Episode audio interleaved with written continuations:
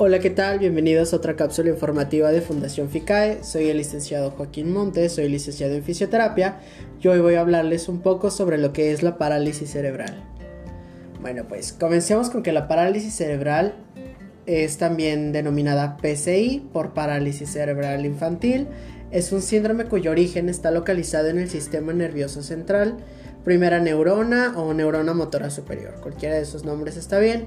Eso implica que casi todos los niños con parálisis cerebral van a presentar, además de los defectos de postura y movimiento, otro tipo de trastornos que van a estar asociados. Eh, la parálisis cerebral es la causa más frecuente de discapacidad motriz en la edad pediátrica. Han transcurrido casi dos siglos de estudios eh, de parálisis cerebral. La frecuencia de esta patología en los países desarrollados afecta más o menos a uno o dos de cada mil recién nacidos vivos. El peso y la edad de gestación son los factores más relacionados con la presencia de parálisis cerebral. Eh, la clasificación más útil es la clínica que se ha dado y este síndrome debe ser sospechado lo más temprano posible, es decir, antes de los 18 meses su diagnóstico clínico, historia clínica y exploración, intentando siempre buscar su origen y hacer un seguimiento neuroevolutivo hasta los 7 años de vida. Esto para poder descartar algunas enfermedades neurodegenerativas y metabólicas, igual que enfermedades neuromusculares. El tratamiento es un tratamiento que debe ser integral, multi, interdisciplinario, planificado y coordinado.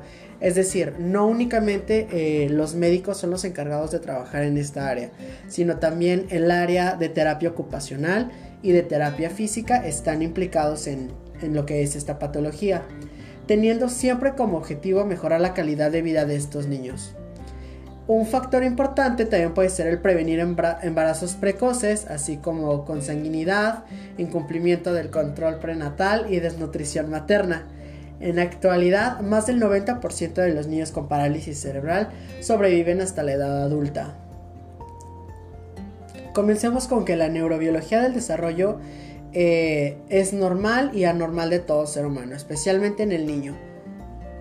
Un factor importante es que a las zonas de maduración en el cerebro se van a ir desarrollando conforme a la edad del bebé. Es decir, a la edad de un mes el bebé va a poder realizar ciertas cosas, a la edad de dos meses otras cosas y así va a ir evolucionando. Es muy importante notar qué factores son los que no ha ido evolucionando el niño. Es decir, la edad en la que se da normalmente el gateo, la edad en la que se da el habla, el balbuceo, el habla, los sonidos guturales. Todo eso es importante y descartar que no sea únicamente un retraso en el desarrollo. Es muy importante no confundir un retraso en el desarrollo a parálisis cerebral.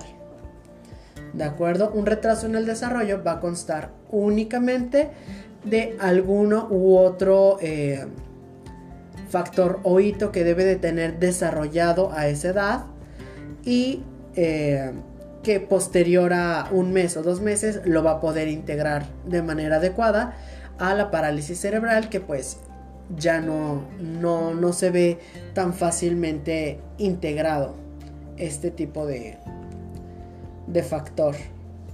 Ahora, otro punto importante es que la parálisis cerebral se considera un síndrome eh, social por la frecuencia y las dificultades de adaptación. Es decir, eh, las lesiones cerebrales no progresivas o trastornos motores dominantes, más trastornos sensoriales, psíquicos y otros, pueden verse apoyados por eh, un factor psicológico por medio de terapeutas o psicólogos infantiles o psicopedagogos que también van a encargarse de apoyar y de ir guiando toda esta inadaptación familiar, escolar o social que se puede llegar a presentar en, un esquema de la parálisis cerebral si lo vemos como un, un síndrome social.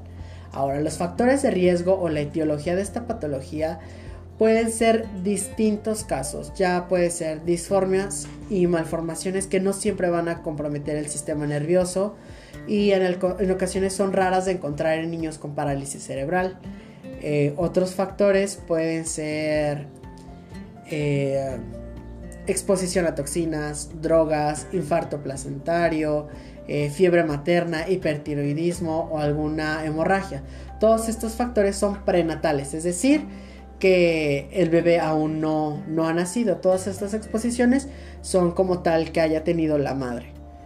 Los perinatales que se dan durante el proceso en el que el bebé está naciendo puede ser por ser un bebé prematuro, alguna asfixia preperinatal, hiperbilirrubinemia, infección preperinatal y algunos factores postnatales que ya son factores posteriores a que el bebé nació, puede ser desde un traumatismo craneal, que puede ser una caída o un golpe, a una meningoencefalitis, que puede ser alguna lesión en las meninges cerebral, alguna hemorragia intracraneal, algún infarto cerebral o alguna otra eh, afección, ya puede ser un tumor intracraneal o algo así.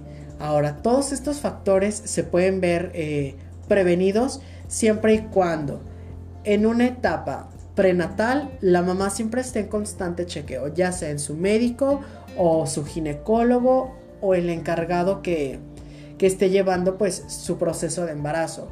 Es decir, no nada más es tener al embarazarse y nosotros cuidarnos en casa. Es importante tener un chequeo médico constante. Ahora, perinatales.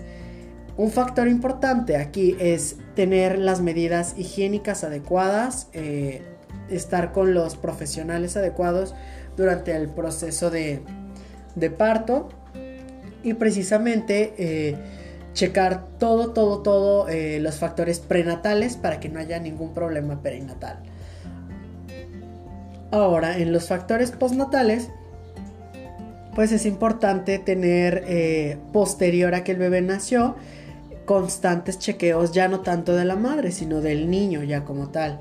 Checar eh, temperatura, todo eso. Ahora, los hallazgos neurohistológicos en general son hemorragias subepidemaria. ¿Esto qué quiere decir? Que alguna lesión o algún sangrado que haya tenido el niño, eh, encefalopatía, falta de oxígeno o alguna anomalía del desarrollo. El hallazgo neuropatológico más frecuente es la hemorragia. O puede ser un bajo peso al nacer y también si el niño nació antes de las 28 semanas, el bebé nació antes de las 28 semanas. Ahora, otro factor importante es que las anomalías del desarrollo eh, se deben eh, detectar en una etapa adecuada. Es decir, no confundirlo con, alguna otra patología para que pues esta misma vaya teniendo el tratamiento y el abordaje preventivo a otras eh, lesiones que se puedan llegar a dar. Y pues para terminar vamos a clasificar algunas formas o, o checar eh, alguna manera de clasificarla. Eh, en función de los sitios anatómicos se va a dar eh, piramidal, extrapiramidal y cerebeloso. ¿Qué quiere decir? Sé que suena un poco científico o complicado, pero es muy sencillo de procesar. Es decir, si se va a dar a nivel del cerebelo o en alguna otra zona del sistema nervioso este, central.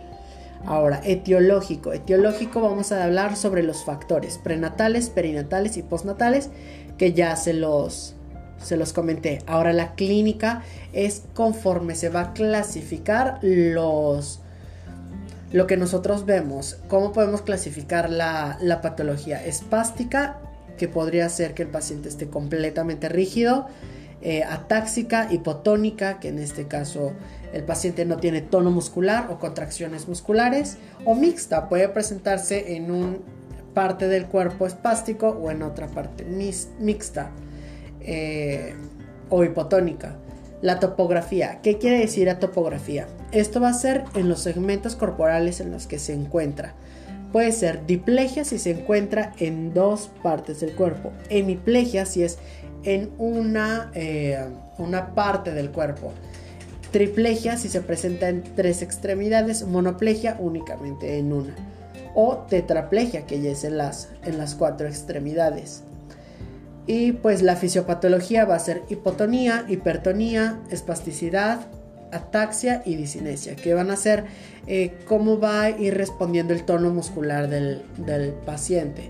Y ahora, terapéuticamente se va a clasificar en cuatro clases.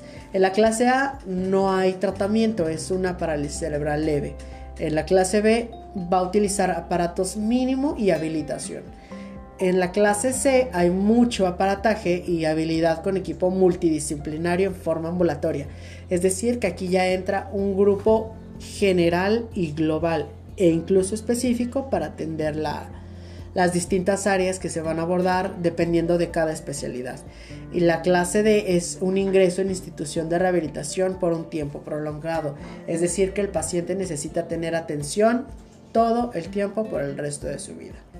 Ahora, la extensión de la afección va a ser unilateral y bilateral, es decir, si se va a presentar la patología en un lado o en ambos lados y si va a ser funcional. Esto lo vamos a clasificar en distintos niveles.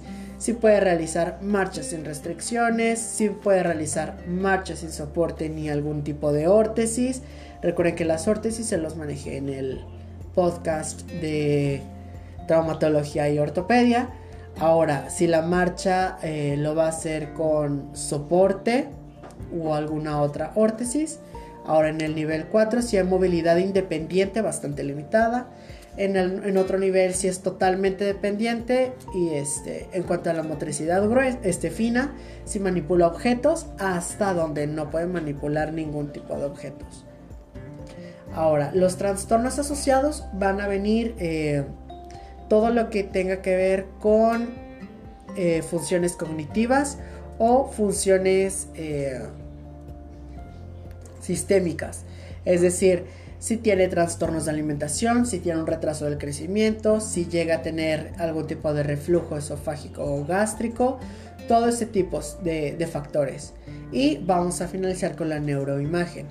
Esto abarca si tiene una afección en las sustancias eh, que se encuentran dentro de la zona cortical o de ganglios basales o alguna malformación cerebral.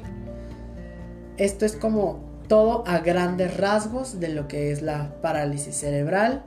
Eh, cualquier duda o pregunta se los pueden realizar a los correos de, de FICAE que se han estado mencionando en los podcasts o a los números que igualmente les han mencionado. De igual manera se pueden resolver algunas dudas para agendar alguna cita para atenderse aquí en FICAE en nuestro Instagram que es arroba, arroba México o al teléfono 81 83 71 31 31. Eso fue todo por hoy. Muchas gracias. Nos vemos en el próximo informe. Bye.